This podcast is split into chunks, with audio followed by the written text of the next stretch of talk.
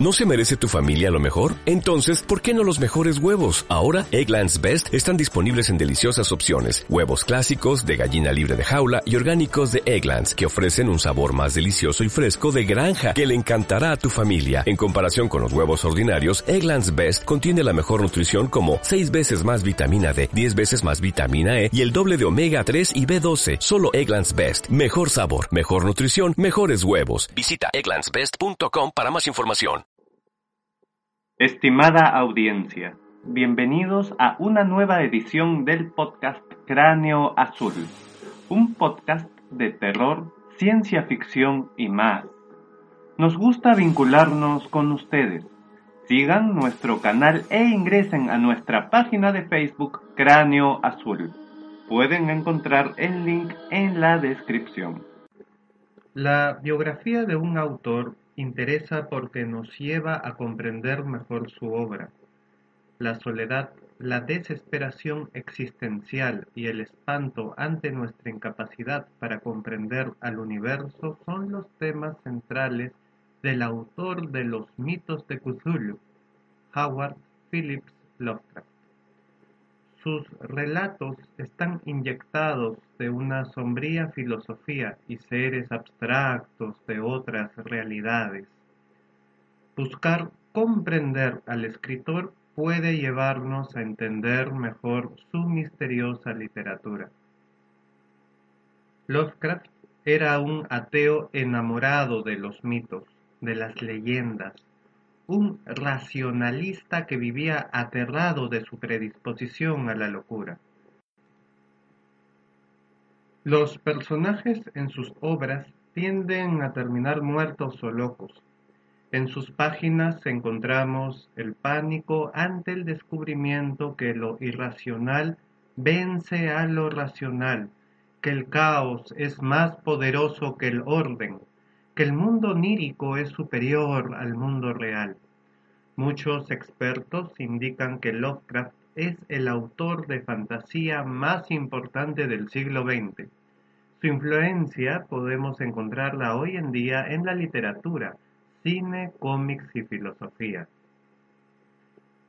El primer párrafo de su cuento más conocido, La llamada de Cthulhu, indica a mi parecer no hay nada más misericordioso en el mundo que la incapacidad del cerebro humano de correlacionar todos sus contenidos. Vivimos en una plácida isla de ignorancia en medio de mares negros e infinitos.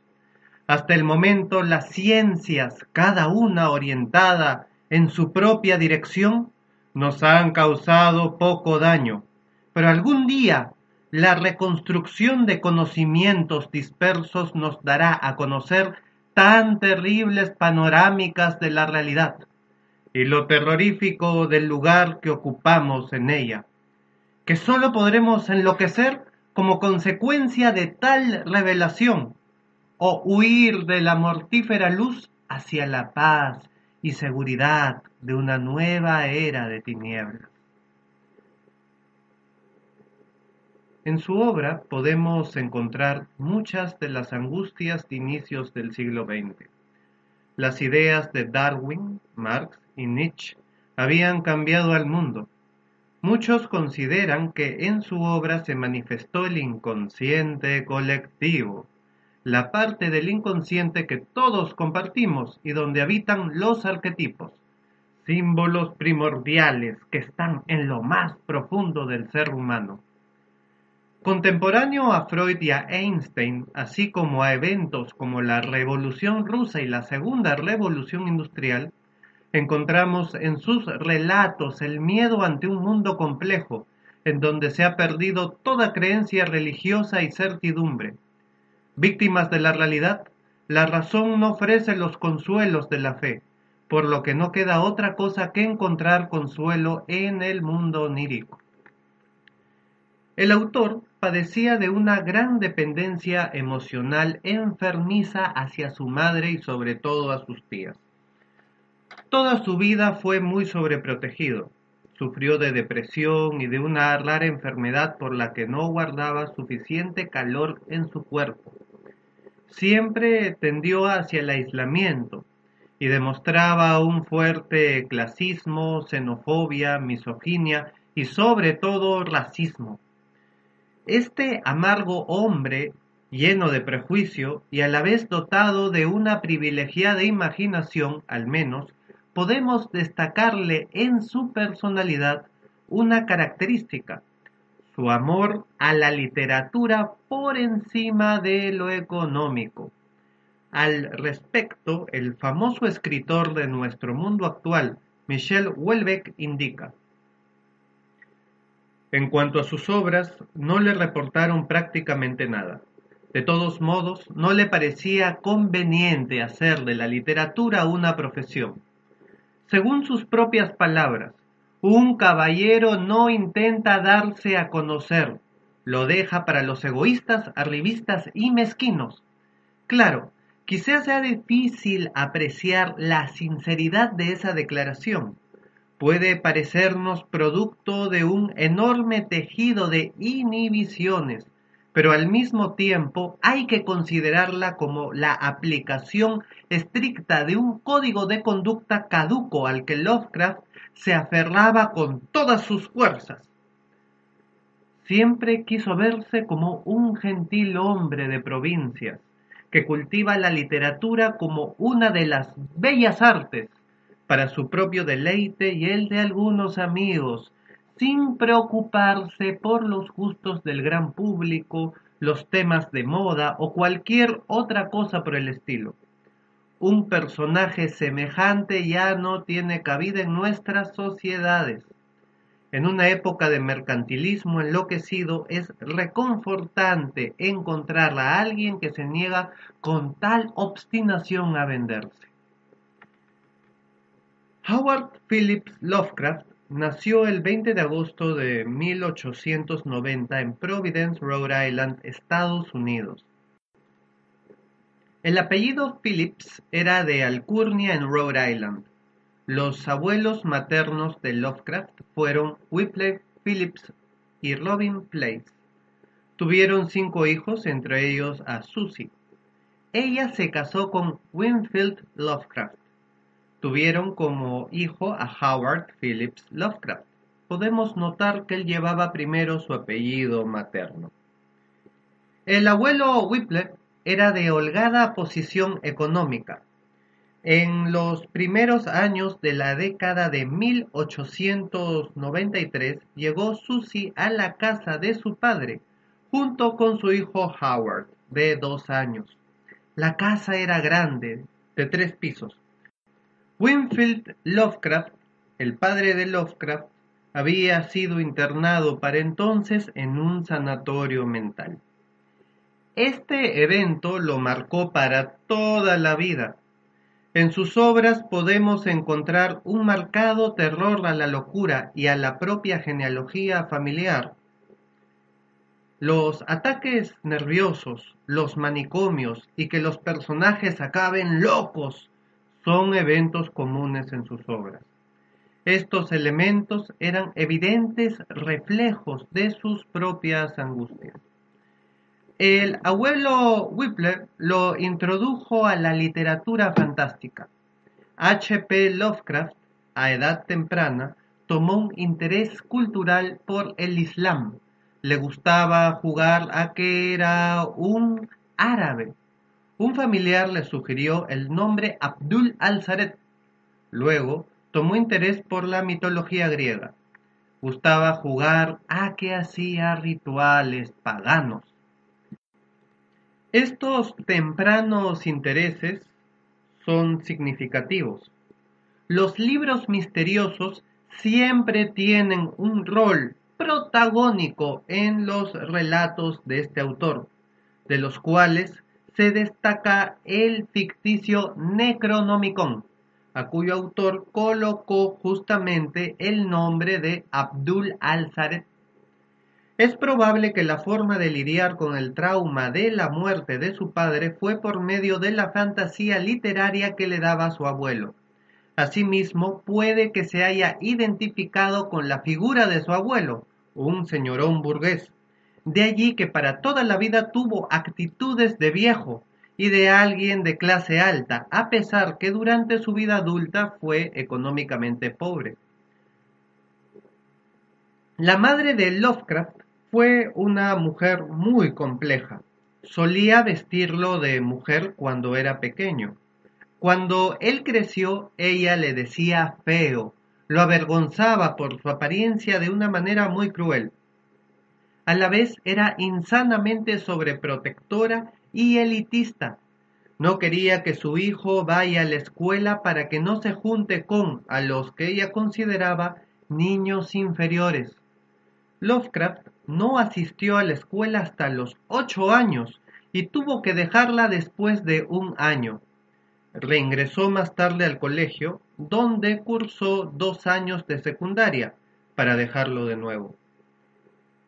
La misoginia de Lovecraft puede tener una base en la relación que tuvo con su madre. Esta relación conflictiva podría haber hecho que coja rechazo a la figura femenina. En sus relatos casi no hay mujeres.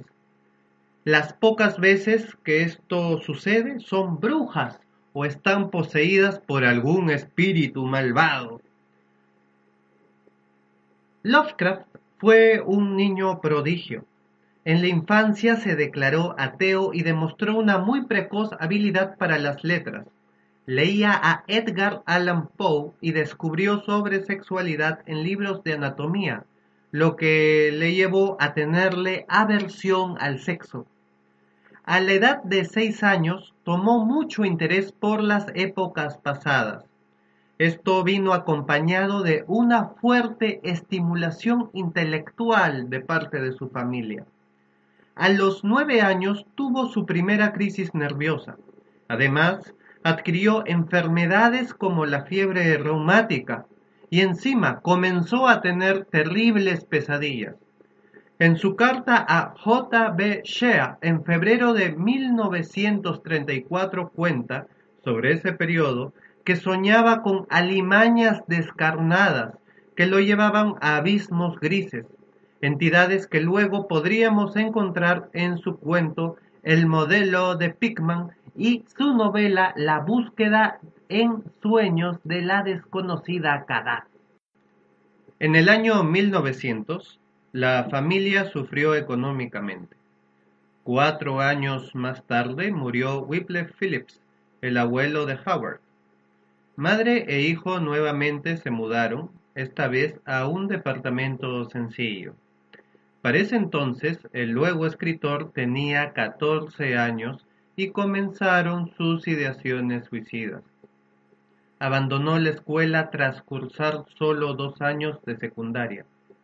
Cuando tenía 16 años, escribió una columna de astronomía para el Providence Tribune, materia sobre la cual aprendió de manera autodidacta.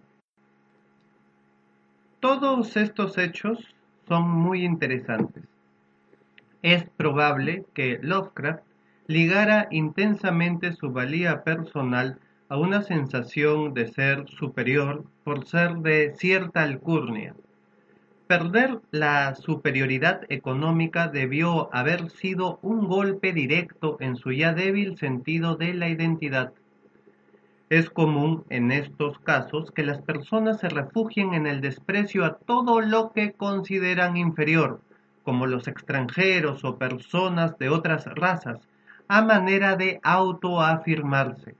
El complejo de inferioridad busca por compensación minimizar al resto. Luego sufrió varias otras crisis nerviosas, a la vez que comenzó a publicar algunos artículos de carácter científico y reinició su interés por la redacción de cuentos. Pasaron los años y se centró en escribir, pero nunca pensando en el dinero. Consideraba que pensar en el dinero era indigno actitud de la que luego se arrepentiría, como se puede leer en sus cartas. A los 25 años mejoró su salud y salió de su ostracismo. Vestía como viejo y era muy delgado, comía muy mal y le tenía rechazo a la gordura. Comenzó a participar del periodismo aficionado para terminar por sacar su propio periódico, el cual duró solo ocho años. Este se llamó Conservative. Entre diferentes contenidos polémicos, lo peor era un intensísimo racismo, en el que, entre otras cosas, alababa al espantoso Ku Klux Klan. Luego comenzó a publicar sus primeros relatos de horror, por los que es reconocido. Se puede entender que su racismo era reflejo de su época, pero él era intensamente racista probablemente propulsado por su rechazo a sí mismo, proyectaba el odio que sentía hacia su propia persona al mundo. El 13 de marzo de 1919, su madre fue recluida en un sanatorio mental y el 24 de mayo de 1921, ésta murió, hecho que afectó gravemente la salud de Lovecraft. Pasó a vivir con sus dos tías, es en ese periodo que conoció a Sonia Sath Green, quien aspiraba a iniciar un periódico. Era una mujer fuerte e independiente. Se casó con ella, algo contradictorio, pues Lovecraft era racista y ella judía. Debido a sus nupcias, se fue a vivir en 1922 a Brooklyn, Nueva York por primera vez estuvo lejos de su lugar natal Providence. La ciudad le sorprendió increíblemente, pero debido a la inmigración, su xenofobia creció aún más. Es en esta nueva ciudad que comenzó a publicar sus relatos en la famosa revista Weird Tales, publicación en donde se volvió famoso. Era uno de los autores predilectos de la revista, incluido Ron A. Howard, autor de Conan el Bárbaro, y Clark Ashton Smith.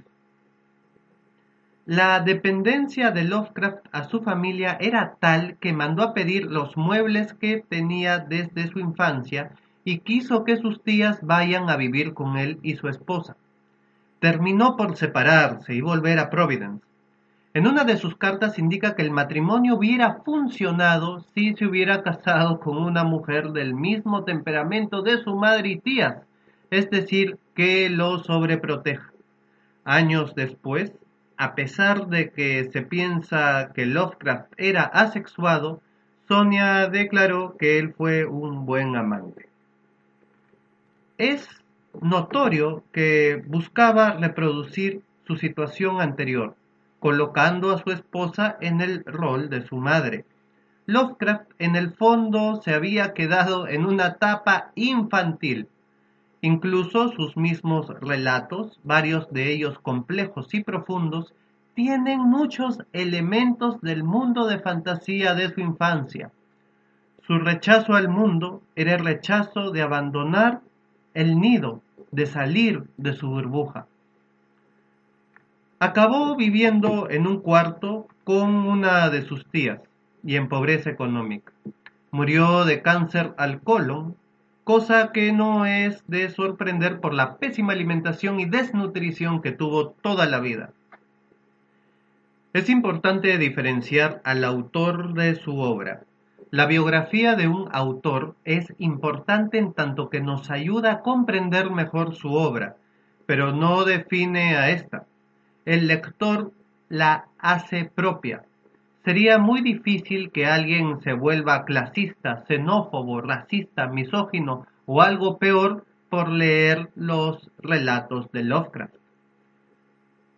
Estas historias son de una impresionante imaginación, un descenso a los abismos más oscuros del inconsciente. En su búsqueda fantasiosa, se superó a sí mismo y llegó a dichas Honduras en donde todos podemos identificarnos. Estimada audiencia, muchas gracias por haber escuchado esta edición del podcast Cráneo Azul. Sigue nuestro canal para que recibas nuestro contenido de terror, ciencia ficción y más. Asimismo, Síguenos en Facebook en la página Cráneo Azul. Pueden encontrar el link en la descripción. Hasta un próximo encuentro.